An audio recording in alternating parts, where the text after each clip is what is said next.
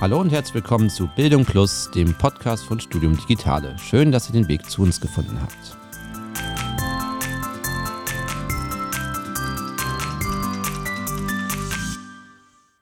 Mein Name ist Stefan Zerlik, ich bin technischer Mitarbeiter bei Studium Digitale und vor allem für Video- und Audioaufzeichnungen zuständig.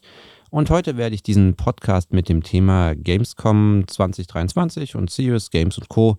moderieren. Und ich bin natürlich ähm, nicht alleine hier, sondern habe auch kompetente Gäste am Mikrofon. Zum einen den Lino Weist aus unserer Abteilung Mediumproduktion. Hallo Lino. Hi. Und zum anderen aus Freiburg zugeschaltet heute ein Fachmann für Videogames, Manuel Frisch.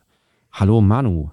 Hallo, schönen guten Morgen. Dich kennt man vom Podcast Insert 9. Da geht es um mhm. Videospiele, ganz im Allgemeinen. Ein Format, das ähm, es ja schon einige Jahre gibt und nahezu täglich veröffentlicht wird. Und außerdem bist du auch noch verantwortlich gewesen für den offiziellen deutschen Livestream der vergangenen Gamescom und wirst das, glaube ich, auch in Zukunft Hoffentlich sein.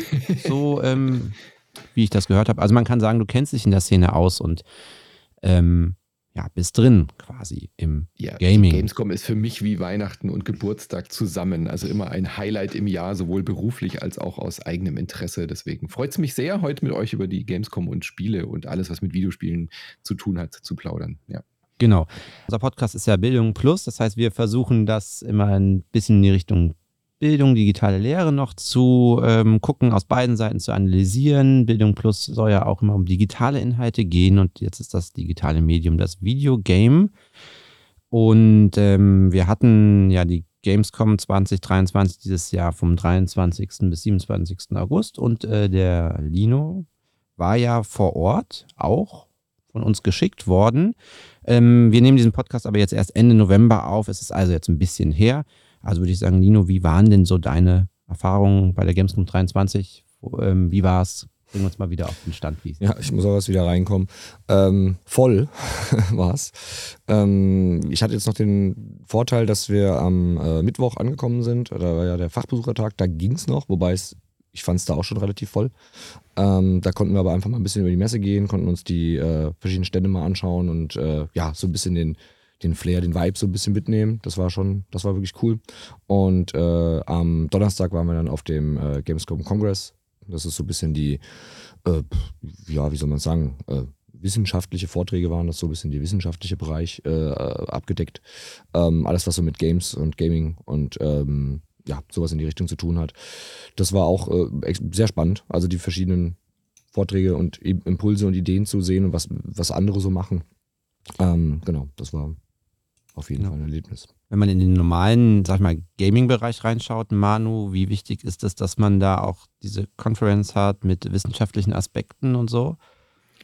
Also für den Otto-Normalbesucher und die Besucherinnen sind diese Kongress und DEFCOM, was da so drumherum ist, glaube ich, nicht relevant. Das kriegen die teilweise, glaube ich, auch gar nicht richtig mit. Als Fachbesucher, Fachbesucherin ist es natürlich super spannend, da einfach auch nochmal ein paar Vorträge mitzunehmen äh, und vor allem auch aus dem Netzwerkgedanken. Also es gibt ja zwei Aspekte. Es gibt einmal diesen Kongress, der dann eher ähm, wissenschaftlich fundiert ähm, verschiedene Tracks anbietet, wo man sich weiterbilden kann, auch themenfremde Sachen dann, die rüberschwappen ins Gaming. Und äh, dann gibt es ja die, die DEFCOM, das ist quasi die Developer Conference. Also die ist dann wirklich hauptsächlich für Menschen, die in der Branche arbeiten, die Spiele entwickeln und die dort sich gegenseitig austauschen. Da wird es dann auch sehr technisch. Also da geht es dann auch mal wirklich um irgendwelche Shader, Textur, äh, Engine-Building-Geschichten, wo man dann äh, als themenfremder Mensch dann eher vielleicht ein bisschen mit einem Fragezeichen dasteht. Der Kongress würde sich, glaube ich, auch lohnen für alle Leute, die sagen, ich schaue auf der Gamescom vorbei und bin vielleicht aus dem Bild Bildungsbereich oder so, definitiv. Genau, bei der DEFCON will ich noch kurz einhaken. Eigentlich sollte jetzt bei uns dreien noch der Imran dabei sein. Mhm. Den, ähm, der hat jetzt kurzfristig absagen müssen aus gesundheitlichen Gründen, aber wir werden dann seinen Part zu einer anderen Stelle aufnehmen und hinten noch mit dran schneiden. Genau. Lino, du hast vorhin erzählt, du ähm, warst halt bei der beim Conference, was hast du so da gehört und mit, miterlebt? Also es waren ganz unterschiedliche Sachen, waren, ähm, waren Konferenzen zu äh, verschiedenen, ähm, ähm, wie soll man sagen, äh, äh, geistigen, geistigen Einschränkungen oder, oder ähm, Psychosen oder sowas, also wie, wie da halt Games helfen können oder wie Games sowas abbilden können, also so diese Sensibilisierung für das Ganze. Ähm, und dann war halt noch ein, äh, ein, äh, ein, ein Panel im Grunde mit, mit mehreren Leuten, das fand ich sehr gut, ähm, zum Thema, wie können Spiele äh, in der Erinnerungskultur mithelfen, also wie kann man äh, Antisemitismus abbilden, wie kann man das äh, Leuten zugänglich machen oder das halt auf eine spielerische Art und Weise das Ganze irgendwie äh, ja, greifbar machen, ähm, zugänglich machen, auch dafür sensibilisieren. Das äh, ja, war, ein, war ein sehr spannendes, sehr spannendes Gespräch äh, von verschiedenen Akteuren, aber auch wieder zum Beispiel ähm, äh, Paint Bucket Games dabei, die man jetzt mhm. halt äh, mit äh, Through the Darkest of Times oder Darkest Files, wobei Darkest Files jetzt erst noch in Entwicklung äh, kennt.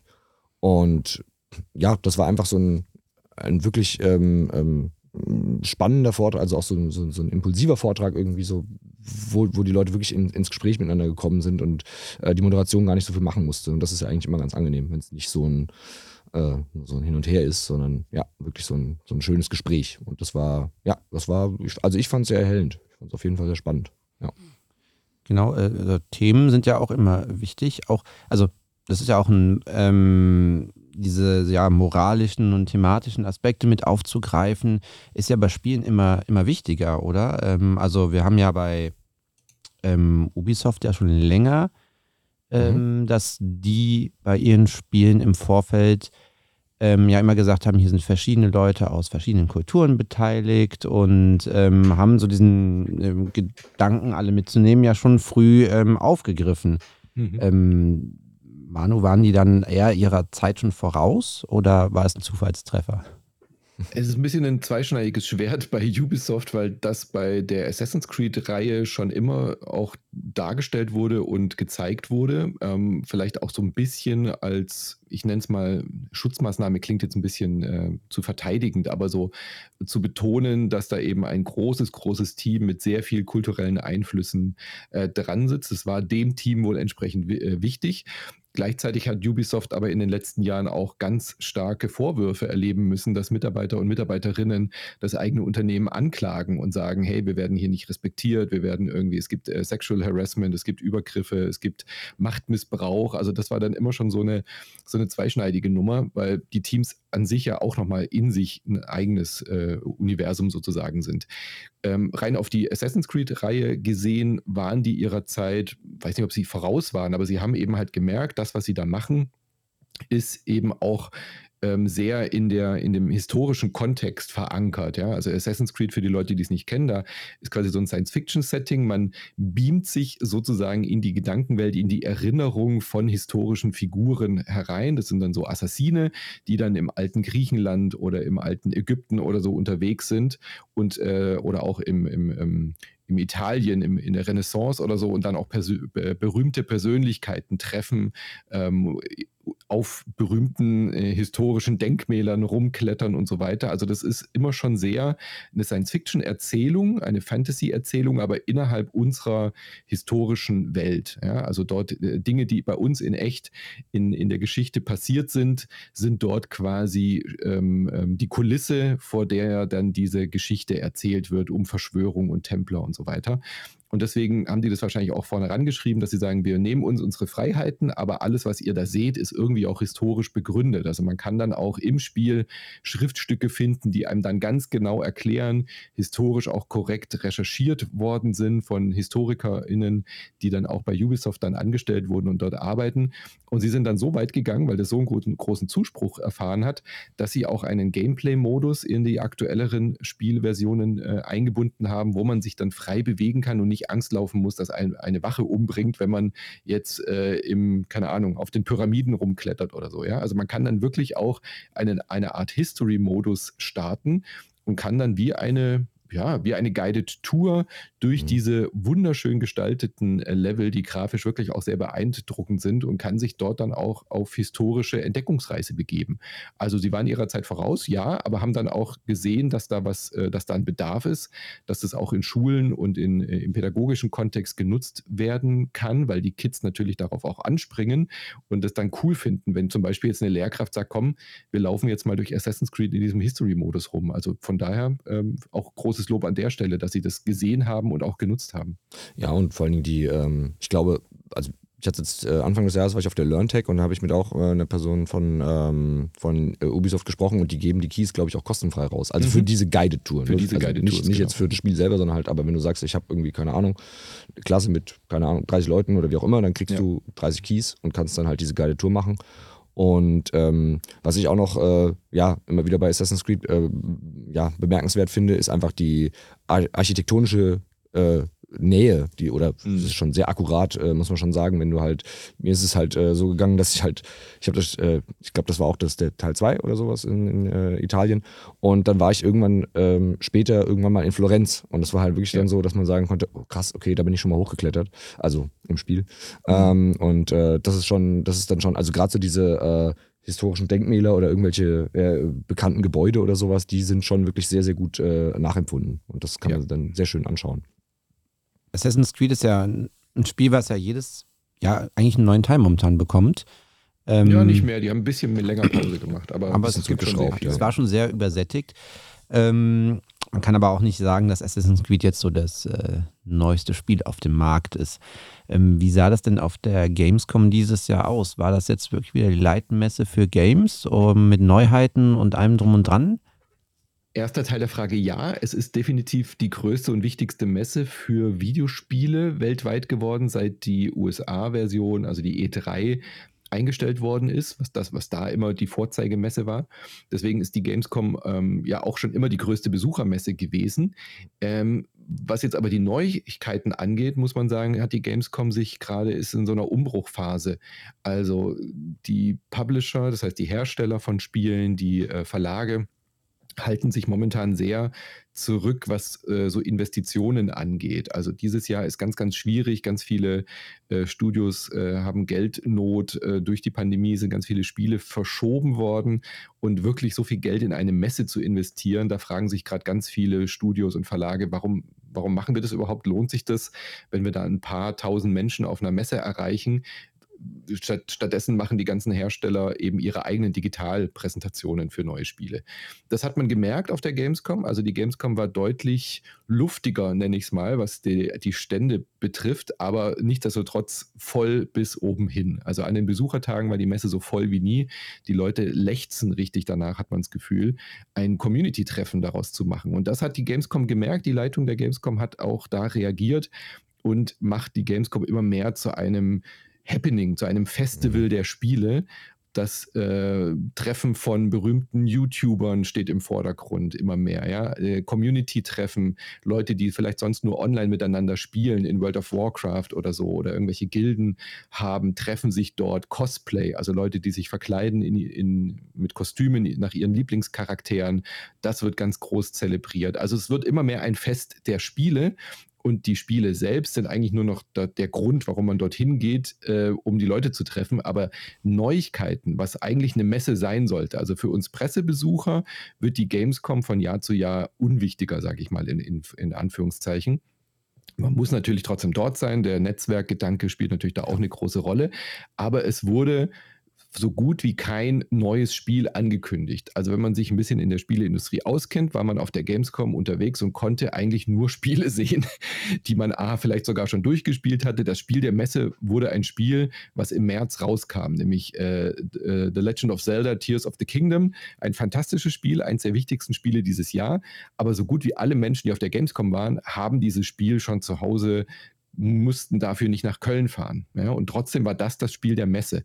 Und ich finde, das spricht schon Bände, dass so gut wie kaum Neuheiten wirklich gezeigt oder anspielbar waren. Und das hat sich verändert im Vergleich zu früher. Ja, das, das sehe ich auch so. Also das, das, ähm, das ist auf jeden Fall der Punkt, dass äh, diese Ankündigung oder früher, wo man halt wirklich gesagt hat, man geht auf die Gamescom und vielleicht gibt es eine Überraschung oder vielleicht wird mhm. noch irgendwas announced oder irgendwie sowas. Äh, auch die ganzen großen Publisher sind ja eigentlich kaum noch da. Also so ist es, ich glaube, ja, ja, ich glaube, EA war nicht da. EA hatte früher hatte, eine eigene Halle, genau. die waren nicht mehr da und die sind auch in Köln, die haben nicht mal eine weite Anreise. Ja. Nintendo wurde auf den letzten Drücker überredet, überhaupt da zu sein. Ja. Auch die waren die letzten Jahre immer nicht mehr da. Also ganz, ganz viele Sony war auch nicht da, glaube ich, ne? Oder? Ja, genau. Sony ist nicht mehr da. THQ THQ, THQ, also Embracer, einer der größten, weltweiten größten Publisher-Studios, war, war kurzfristig abgesagt. Die hatten schon Stände und alles eigentlich geplant und gebucht, hatten aber dann äh, einen großen Deal, der geplatzt ist und haben dann auch abgesagt. Also das war wirklich auffällig dieses Jahr. Ja könnte man sagen, ist das vielleicht eine Chance, dass dann Raum ist bei der Veranstaltung für ähm, ja, das Thema digitale Lehre, Bildung, Serious Games, so den wissenschaftlichen Aspekt, dass da mehr Raum dann für geben könnte auf der Veranstaltung? Also ich glaube, dass, dass dieser, ich weiß jetzt nicht genau, wie oft es diesen Kongress schon gab, diesen Gamescom Kongress, ich glaube auch erst ein, zwei Mal, aber da will ich jetzt meine Hand nicht für ins Feuer legen. Ähm, aber ich habe auch so das Gefühl, ja. Also, das ist so diese, diese, einer dieser, einmal dieser Community-Gedanke, so, ne, für die Massen sozusagen, jetzt sind bekannte YouTuber treffen und so weiter und so fort. Und aber auf der anderen Seite, dass man versuchen möchte, auch so einen gewissen wissenschaftlichen Anstrich, die haben ja auch immer diese, äh, die Battle Royale, ähm, mhm. wo halt äh, dann Politiker halt nochmal kommen und ja, ist immer so ein bisschen, ja, kann man sich angucken, kann man dann schauen, was ja, man davon Es ist eine Podiumsdiskussion mit Politikern ja. über Spielethemen, genau. Mhm. Genau. Also was die Politik machen kann. Es ist eigentlich immer eine Wahlkampfveranstaltung, ja, aber ja. im Kontext der Gamescom trotzdem eine Besonderheit auf jeden Fall. Ja. Genau. Also wie gesagt, ob es jetzt so gehaltvoll ist, muss man immer, ne, mhm. kann, man drüber kann man drüber streiten wahrscheinlich, aber es stimmt schon. Es ist, wenigstens sind welche da und wenigstens wird drüber gesprochen. Das ist ja schon mal sowas, wo man sagen muss, okay, es, es passiert in die Richtung ein bisschen was und auch, dass dieser Kongress halt äh, äh stattfindet, dass überhaupt äh, Wissenschaftler eingeladen werden und da einen Tag lang über Themen Bezug auf Games sprechen können und so weiter. Das ja. ist schon so eine, ähm, ja, ich glaube schon so eine Entwicklung hin, bisschen weg von dieser, äh, äh, weiß ich nicht sagen soll, äh, Ausstellermesse. Genau, ja. Produktmesse eher so ein bisschen zu Consumermesse hin. Ähm, nichtsdestotrotz mhm. immer noch wichtig, also wandelt sich, aber trotzdem, ja, äh, auf jeden Fall spannend und interessant. Ja, ich meine, die Gamescom muss ja auch was finden. Die muss ja auch finden, Wege finden, die Community anzusprechen und trotzdem die Tickets zu verkaufen. Also deswegen ja. sind sie da eigentlich im Zugzwang, auch solche alternativen Angebote anzubieten, die man halt nicht online bekommt. Ja? Also was können die Publisher machen? Die können ihre neuen Spieletrailer online zeigen. Ja. Dafür muss ich nicht nach Köln fahren. Aber um ähm, Podiumsdiskussionen sehen, um Mitmachaktionen, um irgendwie Sachen zu, zu erleben mit anderen Menschen zusammen. Dafür muss ich zur Games kommen. Und deswegen sind, glaube ich, solche äh, Angebote auch immer wichtiger in Zukunft. Ja, wie du auch gesagt hast, Leute treffen, äh, ob es jetzt Freunde sind oder ob es mhm. halt äh, YouTuber sind oder deine Stars oder wer auch immer. Ich habe auch ganz viele ähm, äh, Eltern mit ihren Kindern gesehen. Also wirklich, mhm. dass man, dass es jetzt nicht mehr so dieses, äh, keine Ahnung, der, der, Nerd sozusagen geht da hin und ja. guckt sich Spiele an, sondern halt wirklich äh, Leute, die jetzt mittlerweile mit Games aufgewachsen sind und äh, eigene Familie haben und sagen, okay, das ist jetzt ein, ein Happening, ich gehe da mit meiner Familie hin ähm, oder mit meinen Kindern oder wie auch immer.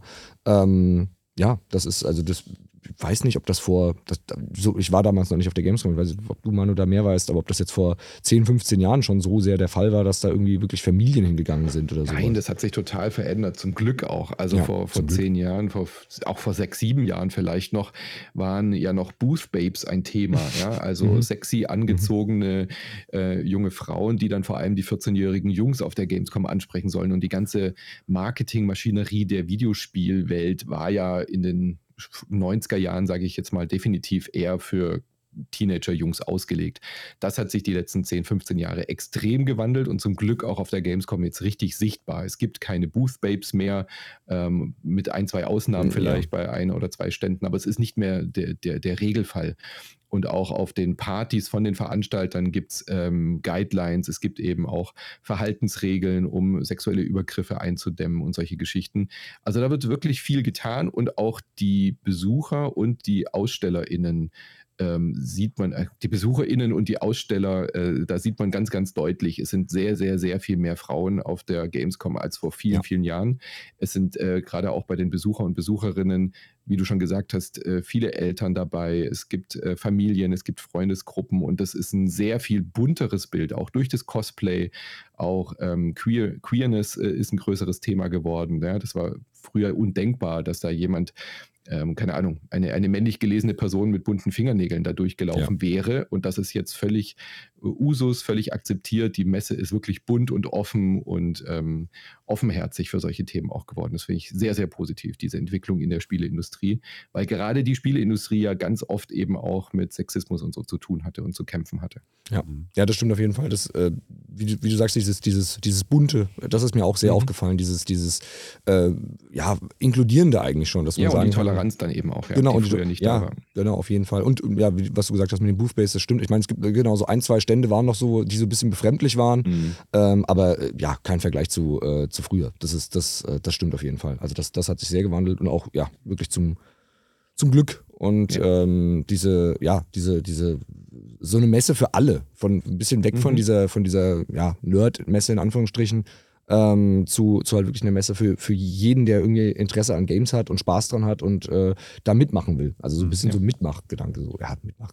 Aber ja, so Cosplay, wie auch immer, was du halt machen möchtest, ja. Von A bis Z und ja, wenn die Familien jetzt, also die, die jetzigen Eltern, die mit Familienspielen wahrscheinlich aufgewachsen sind, da zähle ich mich jetzt tatsächlich einfach mhm. mal mit.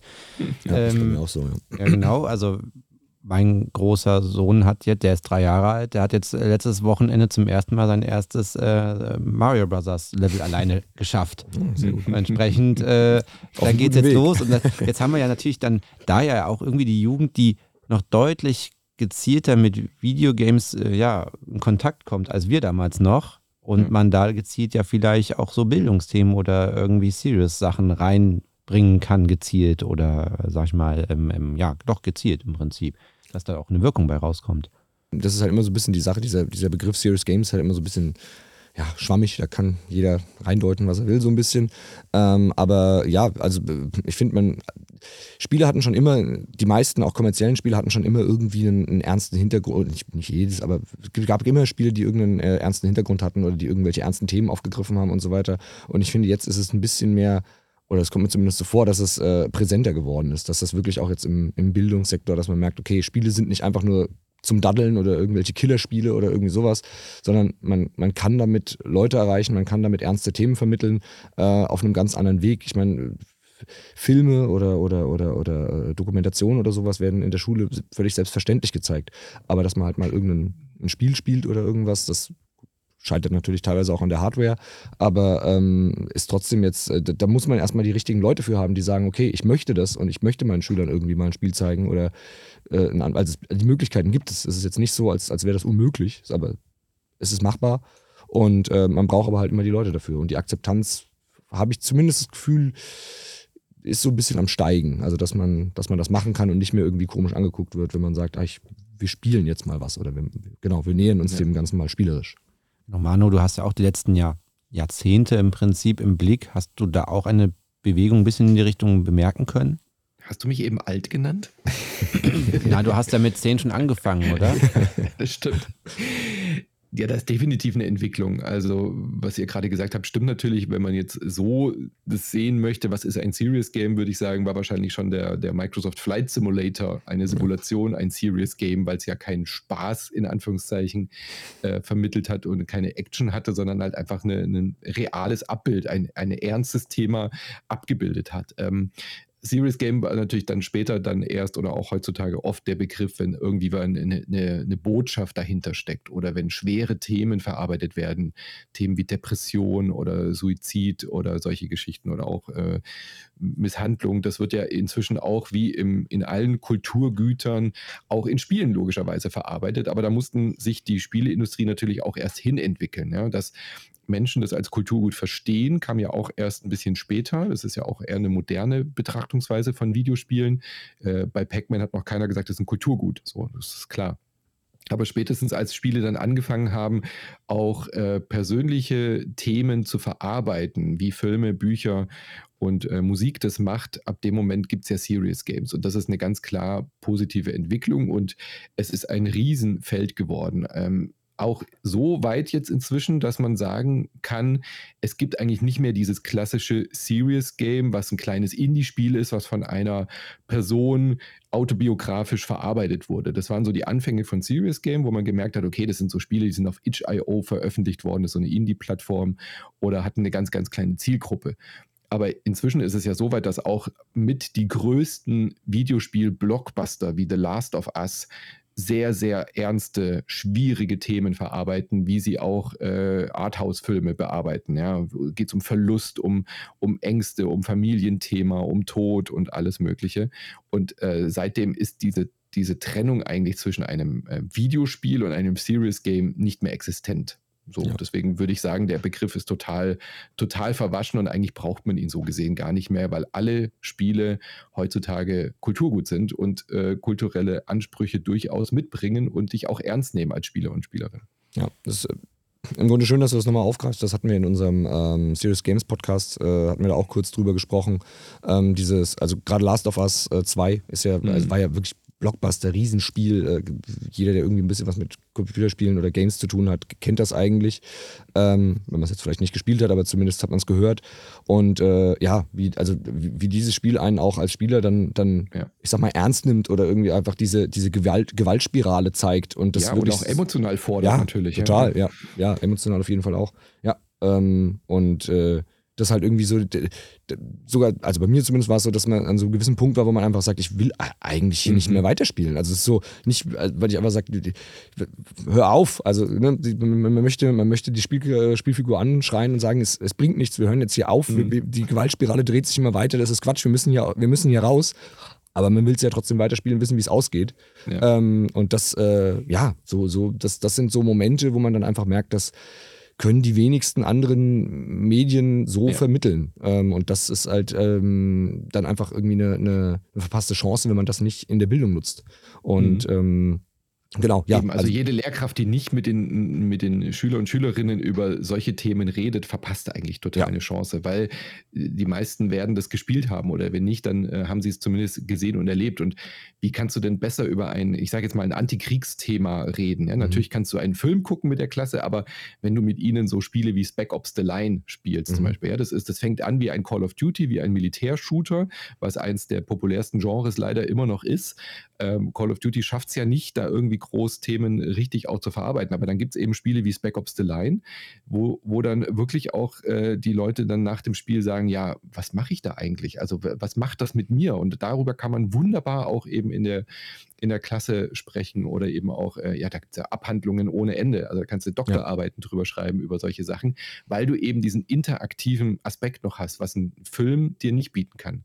Ja, dass du selber eben in der Entscheidung bist, laufe ich da jetzt hin und drücke den Abschuss äh, oder, ja. oder tätige ich diesen Abschuss. Das ist eine ganz andere emotionale Erfahrung, was Videospiele da, da liefern können, definitiv. Ja, es ist viel, viel immersiver ähm, als jetzt ein, als ein Film, finde ich auch. Also ich meine, ein Film kann einen auch sehr gut reinziehen, aber ja. man ist halt trotzdem passiv. Und bei einem Spiel ist man halt einfach wirklich aktiv dabei, in Anführungsstrichen, aber also man macht was. Es ist, es ist schon so, ähm, natürlich bei Spec Ops, Spec Ops The Line jetzt als Beispiel, ähm, ich kann nicht wirklich, also ich kann natürlich sagen, ich höre auf zu spielen, aber ich habe jetzt keinen, also das Spiel ist relativ äh, geradlinig.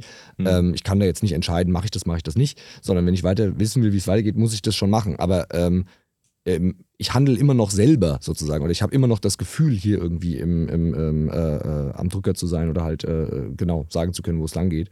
Ja. Und ähm, das, genau, das vermitteln halt äh, Spiele meiner Meinung nach äh, wie, wie, kein anderes Medium. Und ähm, Absolut. du hattest vorhin noch gesagt, dass, dass, ähm, äh, dass man den Begriff Serious Games nicht braucht.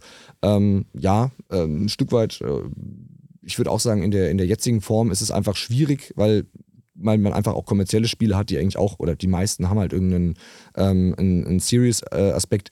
Vielleicht müsste man es irgendwie nochmal besser definieren oder, oder abändern, dass man halt irgendwie sagt, man geht, Lernspiele klingt halt so extrem unsexy, mhm, ähm, genau. weil man dann gleich an diese, keine Ahnung, also ich denke halt an diese 90er Jahre äh, äh, ähm, ah. keine Ahnung, Rechenspiele, wo man dann irgendwie Rechenaufgaben machen musste und dann durfte man dann, genau, die Lernsoftware, wo man dann hinterher noch ein bisschen irgendwie dann mal was spielen durfte und dann musste man wieder Rechenaufgaben machen oder ein mhm. Diktat schreiben oder irgendwie sowas.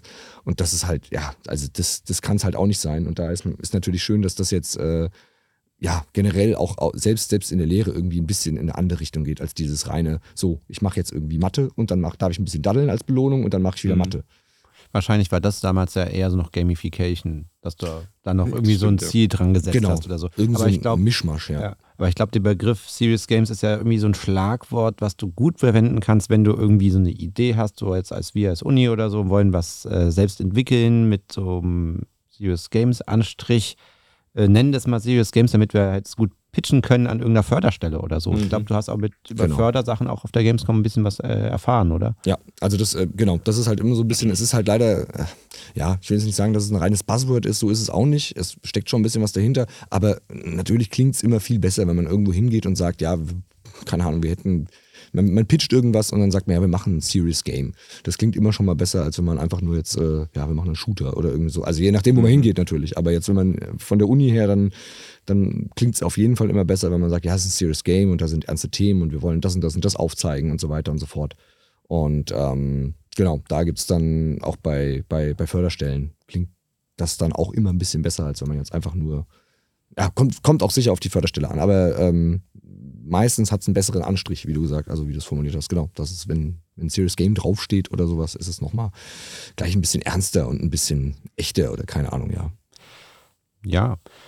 Also ich würde sagen, wir haben ja jetzt gehört, die ähm, Spieleszene ist, macht immer noch Spaß, aber wird immer ernster in den letzten Jahren und äh, bietet ähm, sowohl Raum für die ja, großen Titel, die gar nicht mehr auf der Gamescom insgesamt gezeigt werden, sondern schon vorbekannt sind, aber auch dann Platz für die kleineren Titel. Und ähm, da würde ich mal sagen, sind wir ja gespannt, was die nächsten Jahre so bringen. Und würde mich an dieser Stelle beim Manu bedanken. Es sei denn, Manu hat noch ähm, etwas loszuwerden, was er noch unbedingt loswerden möchte. Oh, ich, ich sage auch danke, hat sehr viel Spaß gemacht und äh, habt keine Angst vor Spielen. Nur weil es ein Spiel ist, heißt es nicht, dass es euch nicht intellektuell fordert. Also da gibt es so viele spannende Projekte. Äh, Frostpunk, This War Mhm. of Mine und so weiter. Spec Ops The Line haben wir schon gesagt. Also wenn, wenn man denkt, Spiele sind nur ein Eskapismus, ein leichter Zeitvertreib, da gibt es wirklich sehr, sehr viel Spannendes zu entdecken. Probiert's aus. Sehr viele anspruchsvolle Sachen, ganz genau. Ähm, ich bedanke mich an der Stelle auch äh, beim Lino. Ähm, genau, im Anschluss werden wir äh, an einem späteren Zeitpunkt den Imran für die DEFCON nochmal mit reinnehmen. Den Part werden wir jetzt einspielen und ich bedanke Zeitreise. mich. Zeitreise. Ein, eine Woche später. Genau. Genau. Und ja, ich bedanke mich beim Manu und äh, sage an der Stelle Tschüss an Manu, Tschüss an Nino und bis bald. Dankeschön. Tschüss. Ciao. Ja, die Zeitreise ist geglückt und nachdem wir den Manu jetzt erfolgreich verabschiedet haben, ist äh, der Imran Hossein schon am Mikrofon. Hallo Imran. Hallo, vielen Dank, dass ich jetzt diesmal dabei sein kann. Genau. Und ähm, weiterhin dabei ist der Lino. Er hat quasi die ganze Woche hier am Genau. Mikrofon gesessen, wie ein treuer Hund. Ja, hat ich sitze immer noch hier. Ich hab, bin nicht nach Hause gegangen. Ich wollte Ach. warten. Genau, wie ein treuer Hund hast du auf Imran Ganz gewartet. brav. Genau. Ja, das Thema ist immer noch natürlich äh, die Gamescom 2023, Serious Games und Co. Und ähm, da würde ich jetzt Imran dich fragen, wie hast du denn die Gamescom 2023 erlebt? Genau, also ähm, die Gamescom war ziemlich spannend. Ähm, ich glaube, das ist so eine der, ja, ich glaube, die größte ähm, äh, Spiele-Darstellungsmesse, die man jetzt hat, noch auf der Welt, äh, wo man auch mit den, mit den Leuten halt engagieren kann und reden kann, kommunizieren kann. Ähm, die ganzen Eindrücke ähm, hat, glaube ich, Lino letztes Mal schon alles erwähnt. Ähm, ich würde aber liebend gerne auf das DEFCOM eingehen, was halt zwei Tage davor war. Genau, das hatten wir schon erwähnt, dass du auf der DEFCON warst, das einziger von uns. Und da weiß ich gar nicht so genau, worum es geht bei der DEFCON. Das kannst du am besten mal auch für alle Hörer einmal erzählen. Genau, also die DEFCOM, es geht darum, dass äh, die ganzen Entwickler, äh, es ist für die Entwickler gedacht, ähm, die sollen sich da ansammeln, miteinander äh, reden. Es gab äh, überraschenderweise auch ein paar Spielestände, ähm, die dort angezeigt wurden, ähm, also die das Spiel dargestellt haben, um an Publishern ranzukommen, was sehr interessant war. Ähm, aber was der hauptsächliche Grund war, die ganzen Talks ähm, und von den ganzen Industry Leaders die Sachen mitzunehmen, das war sehr, sehr, sehr spannend. Und ähm, was mich halt sehr überrascht hat, wie offen die Menschen halt miteinander umgehen und äh, wie, äh, wie nah sie sich an einem ranlassen, quasi überhaupt. Äh, das, war, das war mir sehr unbekannt von anderen äh, Industrien, äh, zum Beispiel jetzt äh, im Gegensatz zur Autoindustrie, wo halt alles verschlossen ist. Und hier ist jeder bereit, ähm, miteinander zu reden, sogar Tipps geben, wie man etwas umsetzen kann, will. Ähm, ja, und dazu wollte ich dann, dann ein paar Sachen erzählen. Das, Genau. da kann ich einhaken, weil das habe ich auch schon öfter gehört, dass da, dass die Games-Industrie da wirklich total äh, kollegial ist. Also jetzt wahrscheinlich bei, wenn du bei AAAs, äh, also bei irgendwelchen Riesenfirmen äh, anlandest, da wird es wahrscheinlich auch nicht mehr ganz so kollegial sein. Aber zumindest so in der Indie-Szene, wenn du irgendwie Probleme hast, du kannst irgendjemanden fragen und der gibt dir Tipps, der gibt dir Feedback ähm, und äh, hat keine Angst, dass du ihm jetzt vielleicht irgendwie Ideen klaust oder dass das äh, zu große Konkurrenz wirst oder irgendwie sowas. Also das habe ich jetzt auch schon öfter gehört, dass das wirklich eine total kollegiale Gemeinschaft ist. Mhm. Ist das denn noch so wie, also ich kann mich noch erinnern, früher gab es ja so Spiele wie zum Beispiel das erste Prince of Persia, wo quasi gefühlt einer das alleine programmiert hat. Ist das dann bei den Indie-Studios immer noch so, dass, äh, oder jetzt wieder so, dass nur ganz kleine Teams am Start sind? Also ähm, jetzt bezüglich auf der DEFCOM, äh, was ich gesehen hatte, die Stände, die da waren, da waren auch Entwickler dabei, die alleine Sachen entwickelt haben. Ähm, und es gab auch Teams von drei bis fünf Leuten immer, so das war das Average in der Gegend, äh, wo die unterwegs waren. Äh, und ja, äh, ich meine, ähm, das, was heutzutage angeboten wird, zum Beispiel in den ganzen Stores, die ganzen Assets, die ganzen 3D-Modelle, die schon verfügbar sind und man sieht, wie schnell diese kleinen Teams zu größeren Ergebnissen kommen, was halt vor zehn Jahren schon mal unmöglich war. Ähm, und was sehr, sehr, sehr weit vertreten war auch, waren die ganzen AI-Tool-Entwickler, äh, ähm, die zum Beispiel ähm, ähm, Dialog erstellen per AI oder Charaktererstellung per AI. Also diese ganzen Services anbieten und man merkt, die Konkurrenz untereinander ist äh, ziemlich groß und stark. Aber ja. trotzdem dicht zusammen und man hilft sich, obwohl große Konkurrenz da ist. Das ähm, klingt ja gar nicht so schlecht. Ähm, jetzt hast du erwähnt, äh, KI ist da ein großes Thema bei den Programmierern. Ähm, ja, also jetzt tatsächlich von bei den Talks halt nicht so, aber äh, man hat es bei den Ständen halt gesehen. Es gab halt mindestens drei, vier Stände, die von äh, zehn, die sich mindestens äh, um das Thema KI gedreht haben. Also dass man mit KI virtuelle Welten erstellt. Und das wird halt mit der Zeit noch und noch zunehmen, was man, also wie der Sand die Entwicklung in der KI halt äh, geht, vor allem in der Games-Branche. Das ist äh, erschreckend und aber auch äh, willkommen heißend.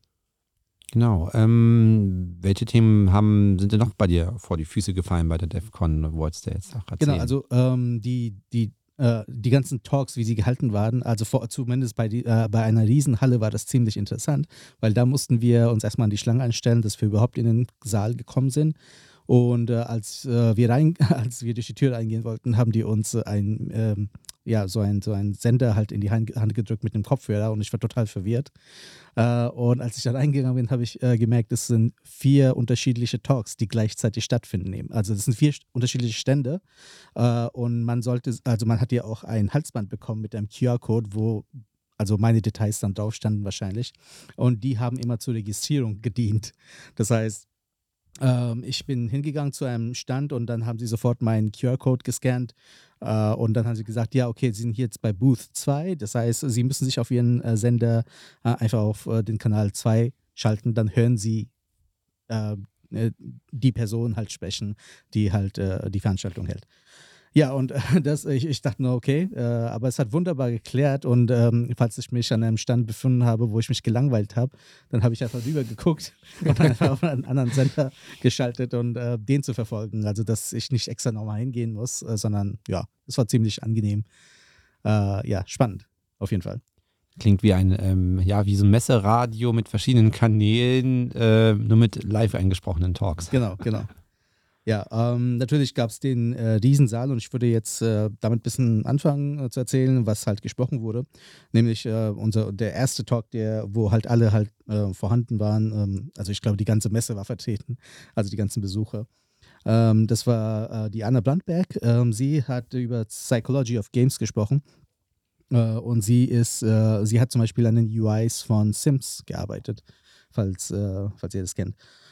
Ähm, genau, was ähm, sie hat sehr gut, ähm, also sie haben auch die ganzen User Needs gesprochen, äh, was wie die ganzen User Needs zu Business Needs führen äh, und dass man, wenn man, wenn man gute Accessibility in den Games implementiert haben will, dann sollte man auch einen wirklich guten Usability mit drin haben. Äh, deshalb ist zum Beispiel die ganze äh, User Journey und UI, UX, das sind so die wichtigsten Themen, die sie halt angesprochen hat, was ein Spiel wirklich präsentabel macht oder auch sehr ähm, einem mitnehmen kann. Weil wenn die Experience gebrochen ist, dann ähm, könnte das Spiel in Schwierigkeiten geraten. Also wenn jemand zum Beispiel nicht verstehen kann, wie man da weitermacht und wie diese ganzen Elemente halt äh, sich zusammenfügen, um den Weg zu zeigen, den Spielern. Ähm, äh, also sie hat ja auch über, darüber gesprochen, wie man halt die ganzen Player Behaviors, also wie, ähm, wie, wie die äh, User mit ihren Spielen reagieren oder interagieren, wie man das Ganze aufnimmt und analysieren sollte. Ähm, ein, einen sehr wichtigen Tipp, den sie ge gegeben hat, äh, wenn man im UX-Bereich halt wirklich was gut machen wollte. Dass, äh, sie hat gemeint, falls äh, etwas äh, interaktiv ist, dann sollte es auch visuell zu sehen sein, also diese Interaktion. Das heißt, wenn man zum Beispiel auf einen Button klickt, sollte dieser Button zum Beispiel vibrieren oder zum Beispiel eine andere Farbe geben. Mhm. Irgendwas Kleines, mhm. es muss nichts Großes sein. Äh, und das ist schon mal so ein, äh, etwas Dynamik wird da reingebracht.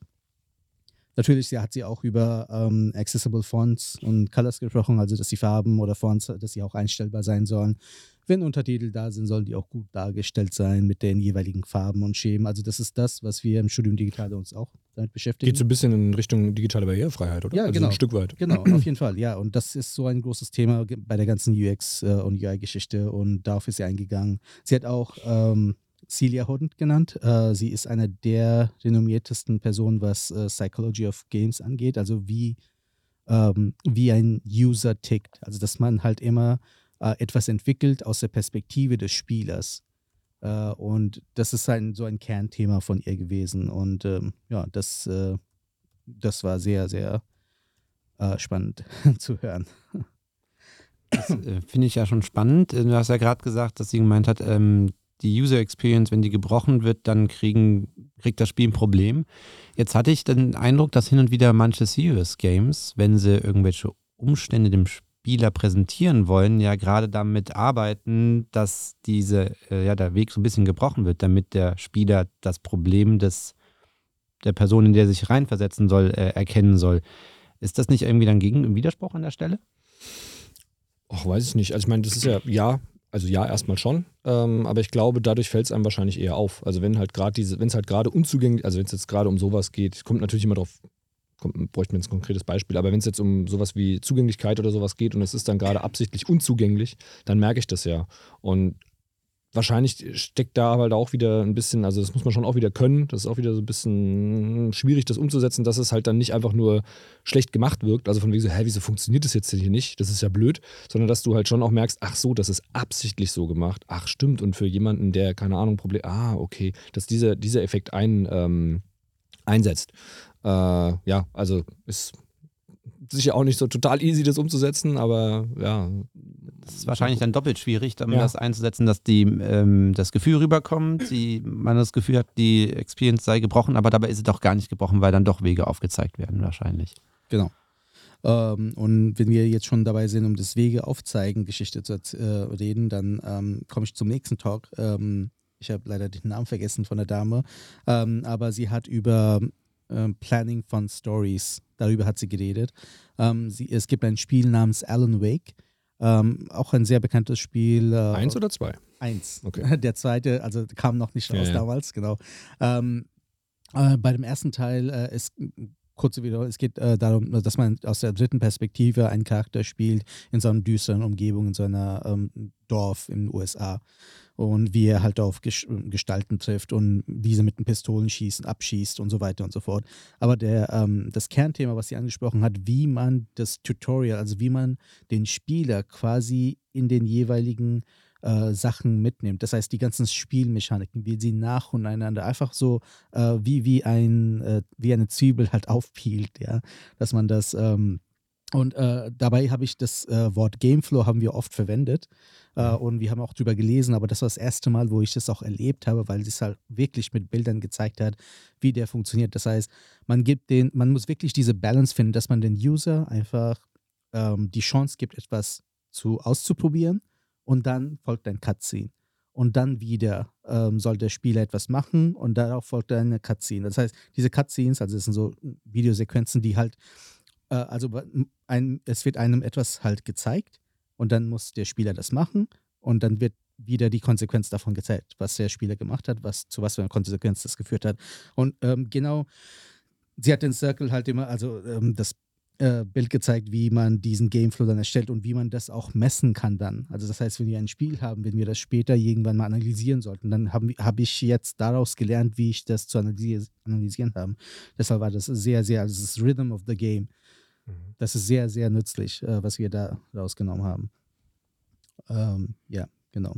Ja, das klingt spannend. Ich, also, hätte ich jetzt auch nicht gewusst, dass man Gameflow messen kann, sozusagen. Weil das ist ja, ja klar, das ist eigentlich mit, mit das Wichtigste am Spiel, dass du, dass du den Spieler, die Spielerin irgendwie in, in Flow reinkriegst, dass die halt drin bleiben und Lust haben. Weil, ähm, ja, ansonsten steigen die Leute halt nach zehn Minuten aus. Da kann man ja wahrscheinlich verschiedene Methoden nutzen, um den Flow am Laufen zu halten. Man kann über Story kommen, man kann über anspruchsvollere Aufgaben kommen oftmals gibt es ja Spiele, die irgendwie, wenn man dann 60 Prozent geschafft hat, dann irgendwie gerade nichts Neues mehr kommt mhm. und dann, dann säuft das so ab und man macht irgendwie nicht weiter, weil man nicht mehr motiviert ist. Wahrscheinlich ist es schwierig, genau an dem Punkt, wo eigentlich alles ja. schon vom Gameplay gezeigt worden ist, dann die Leute noch weiter ranzuhalten. Diesen, diesen Durchhänger halt, ja. Also das ist dann nicht, es ist ja oft so, dass ähm, in der Mitte von den Spielen dann oft so ein, ja, man so einen Durchhänger hat und irgendwie so, okay, es ist mehr vom selben. Und ähm, da das ist natürlich immer Geschmackssache, aber da bin ich dann zum Beispiel auch der, der Fall, dann, dann macht das Spiel halt kürzer. Also ich finde es dann, genau. dann, dann, dann lass diesen Mittelteil raus, oder nicht komplett, aber dann finde Ende, weil ich, ich brauche kein Spiel, was 50 Stunden geht, wenn davon, keine Ahnung, äh, 30 Stunden lang repetitiver immer dasselbe ist. Dann mach's halt nur 20 Stunden lang oder sowas, äh, was ja auch schon ewig lang ist. Aber ähm, genau, also dann, dann lieber diese, diese, ja, diesen Zwischenteil einfach wegschneiden mhm. und ähm, mehr Interessantes zeigen, weil dann kommst du auch aus dem Flow nicht so raus. Also wo genau. wir jetzt gerade beim Gameflow waren. Also ja. ich hätte noch einiges zu erzählen. Genau, was, was hast du noch Interessantes zu erzählen? Genau, dann ähm, wir reden über, ähm, äh, es, es, es, gab einen Talk bezüglich Data Analytics und ähm, da habe hab ich wieder äh, was Tutorial und Leute mitnehmen, ähm, äh, das, was es ausmacht und wir haben kurze Daten dazu. Es gab ein Spiel, also es gibt dieses Spiel Last Outlaws auf Android und der hat 150.000 äh, Spieler pro Monat.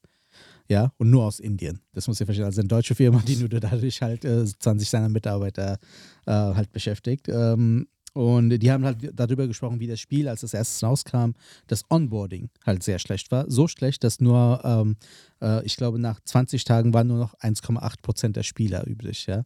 Und dann haben die gedacht, so, hm, Tutorial, das macht alles besser. Und dann haben sie Tutorial implementiert. Äh, nach drei Monaten später haben sie gemerkt, okay, jetzt bleiben nur noch 1,1 Prozent Leute übrig. Also es ist schlechter geworden. Ja? Das heißt, nur rein Tutorial reinzubringen hilft nicht. Äh, egal.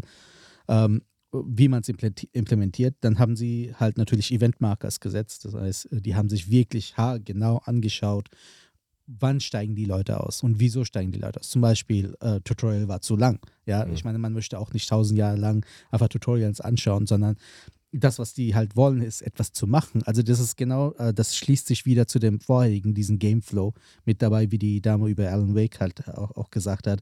Man sollte den Spieler so wirklich mitnehmen, etwas machen lassen, dann zeigen und machen lassen. Und erst nachdem sie das gemacht hatten, hatten sie 11% Retention Rate. Mhm. Ja. Und das ist schon sehr gut. Ich ja. glaube auch, ja. ja.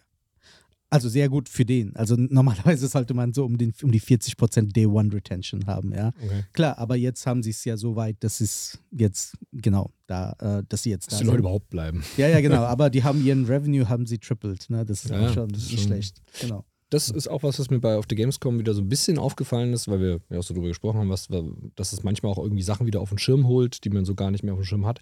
Ähm, wie groß auch äh, äh, Mobile, der Mobile-Markt ist. Ähm, wobei das auf der Gamescom jetzt auch relativ kleiner Bereich ist, aber es gibt halt einfach irgendwie trotzdem irgendwie, keine Ahnung, zehn relativ aufwendig gestaltete Buden, wo man dann auch mal so hinkt, wo wir halt auch so, oh, von dem Spiel habe ich noch nie gehört, ach, gehe ich da mal hin. Und dann so, ach so, das ist ein Handyspiel. Äh, na gut, schaut man sich halt mal an.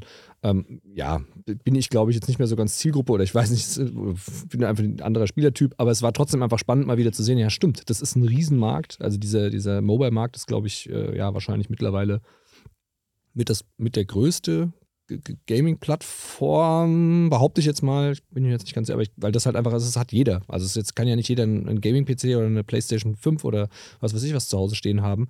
Ähm, und, aber ein Handy hat eigentlich jeder und äh, das ist so ein bisschen, ja, so der, der, die, die kleinste gemeinsame Hardware. Mhm. Ähm, und ja. das erklärt auch, warum der der Markt da mittlerweile mhm. so, so riesig ist. Genau. Spannend finde ich auch den Faktor, die Leute bei der Stange zu halten. Das ist ja tatsächlich ja. wahrscheinlich bei, wenn man ein Serious Game macht, total relevant, weil ja. da ja mhm. oftmals die, die, der Einstieg, ja, wenn man es dann zu ernst machen will, bleibt halt keiner dabei wahrscheinlich. Ja. So, okay, ich will mir das mal anschauen.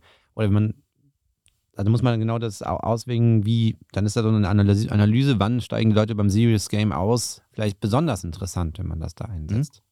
Genau, da, dazu hat er auch natürlich, also die paar Tools, die ich dann nennen will, war also Firebase, äh, damit und damit, damit werden die meisten Games halt so getrackt äh, von Google. Äh, also von Google sind diese Tools, die sie benutzen, Firebase, Looker hat er genannt, äh, dann Google Data Studio. Äh, anscheinend kostet das so 30 Euro pro Monat oder sowas, äh, aber er hat gemeint, dass es sich lohnt. Aber das Problem ist, wir, wir sind an der Uni und Google-Produkte zu nutzen ist auch so eine Geschichte. Aber falls es jemand hört und äh, der oder die das gebrauchen könnte, dann gerne anschauen. Ähm, es ist keine, es ist nicht Ich wollte sagen, hast du das von Google Revenue Code oder? uh, ja, genau, 20% auf ja. von mir. Geht jetzt ein, Imran 35. Studium Digitale. Ja. Genau. Ähm, dann kommen wir, äh, genau, würde würd ich zu meinem letzten Punkt kommen, einfach. Ähm, und das ist auch einer der wichtigsten äh, Punkte von äh, Iva Handelshofer. Sie ist bei Ubisoft Düsseldorf tätig.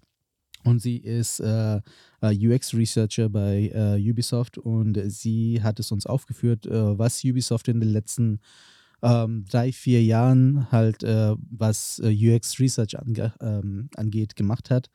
Ähm, sie waren am Anfang, ich glaube 2020 haben sie angefangen, ähm, und, und da waren sie 16 Designer und zwei Researcher und innerhalb eines Jahres haben die es ja ähm, entdeckt, wie wichtig das ist, wurde es auf 34 Designer hochgestockt, aber leider fehlen denen immer noch Researcher, weil es sind immer noch nur noch zwei Leute, die das machen. Ähm, und die haben Assessments gemacht ohne Ende. Ähm, wie sie es machen, sie haben eine eigene Plattform innerhalb des Studios aufgebaut, wo äh, jedes Research einfach mal reinfließt als Dokumente. Das heißt, es sind Reports, was äh, jeder in der Firma sich anschauen kann und daraus lernen kann. Und äh, diese Arbeit, also sie arbeiten eng zusammen mit den Designern und Entwicklern äh, innerhalb des Teams. Ähm, und äh, es ist so ein Flow, also es ist ein Circle of Product, äh, ja, Product Lifecycle, äh, der halt durchgeht, wo, wo sie halt immer voneinander lernen, lernen und wieder darauf forschen und äh, und so weiter und so fort. Äh, dann habe ich mal angefragt, ob wir Zugriff auf diesen, äh, äh, auf diese Plattform haben könnten. Leider nein, natürlich. Das ist halt in, intern und Copyright geschützt. Aber äh, worauf sie sich ähm, geeinigt hat, sie hat gemeint, wir könnten sie auf jeden Fall kontaktieren. Also wenn wir zusammen mit der Goethe-Uni äh, irgendwelche, irgendwelche Forschung voranbringen äh, wollen würden, sind sie sehr offen dafür. Das heißt, Win für uns. Äh, Wäre cool, wenn wir das demnächst mal irgendwann mal angehen könnten. Ähm, aus welcher Perspektive muss ich das noch anschauen. Wir müssen mit deinem Thema genau. natürlich hingehen erstmal. Aber ja, das, also das zeigt auch, dass äh, Firmen, was man von draußen sieht, zum Beispiel ein, ein simpler Assassin's Creed-Menü, was, was man bei diesen Spielen sieht, ist nicht nur einfach so dahergestellt, sondern da steckt sehr, sehr, sehr viel dahinter. Also sehr viel Forschung. Ja, ich finde, es fällt einem auch immer auf, wenn es halt dann ein langweiliges oder ein schlechtes Menü ist. ja, wenn es gut ist, fällt es einem meistens nicht auf, aber halt oft, gerade wenn du so ein, gerade so ein, so ein keine Ahnung, dieser, dieser Titelbildschirm, wenn du das Spiel halt startest und dann, keine Ahnung, Optionen mhm. und so weiter und so fort. Ähm, ob das halt einfach nur hingeklatscht ist, dann fällt es einem meistens auf und denkt, oh Gott, schnelles Spiel, wie sieht es denn hier aus? Ähm, aber wenn es gut gemacht ist, das, dann merkt man es meistens gar nicht so. Genau, also es sind im Prinzip alles Tools und Sachen, die man eigentlich, wenn man eigene Spiele, bei uns wahrscheinlich irgendwann mal Serious Games, mhm. ähm, entwickeln möchte, ja eigentlich auch braucht und am besten auch nutzen möchte. Das heißt, ähm, würde ich mal sagen, wir versuchen mal Serious Game an den Start zu bringen, die, wenn wir das, oder wieder, wir hatten ja schon welche, aber dann ja. können wir die neuen Kontakte, die Imran geknüpft hat, ja versuchen zu äh, aktivieren. Und vielleicht kommt ähm, dann in ein paar Jahren oder weiß nicht, wie lange sowas dauert, wahrscheinlich Jahres schon, ja, ja, wahrscheinlich Monate, ja, äh, vielleicht ein, ein Produkt bei raus, ich hoffe es sehr. Ähm, mit Blick auf die Uhr würde ich sagen, dass der Imran sich nochmal meldet und nochmal was sagen möchte zum Abschluss. genau, äh, eine Sache, was ich äh, halt gemacht habe noch, ähm, und es hat äh, sehr viel Überwindung gekostet. Äh, wir entwickeln ja, also Lina und ich zusammen, das Tool U-Embed, womit wir halt äh, diese ganzen Spielentwicklungsprozesse halt erleichtern wollen für Menschen, die halt keine Coding-Kenntnisse haben.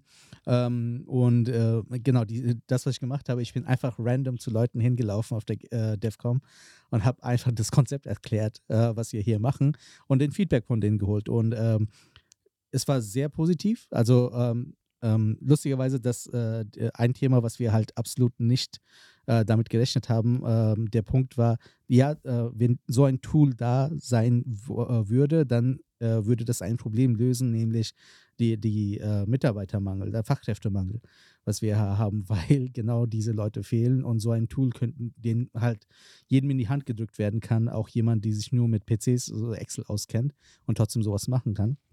Ähm, das ist super.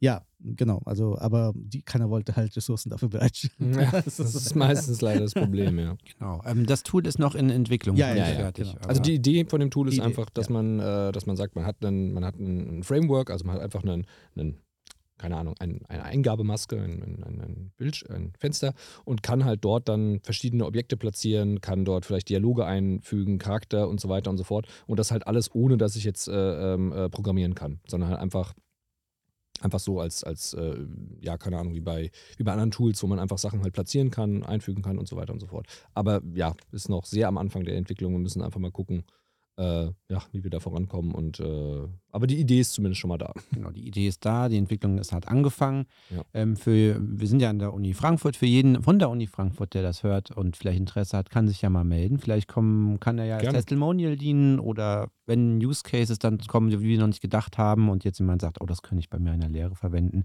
seid ihr doch bestimmt offen dem gegenüber, Natürlich. würde ich sagen. Immer. Also ähm, gerne bei uns melden, wenn da Interesse besteht und wenn es einfach nur eine Idee ist, wo man selbst noch nicht genau weiß, wo es der Weg hinführt, dann kann man Genau. gemeinsam den Weg vielleicht gehen. Genau, dann würde ich an der Sa Stelle sagen, ähm, waren das jetzt sehr spannende Inputs an der Stelle. Ähm, ich sage vielen Dank fürs Zuhören, vielen Dank fürs Dabeisein an Lino und Imran und ähm, wir würden uns natürlich freuen, wenn ihr beim nächsten Mal wieder reinhört, also die Zuschauer und vielen Dank fürs Dabeisein. Ja, vielen Dank, dass wir hier sein durften. Ja, Dankeschön. Lino, jetzt kannst du Ja, aufstehen. darf ich jetzt nach Hause? Ja, jetzt kannst du nach Hause.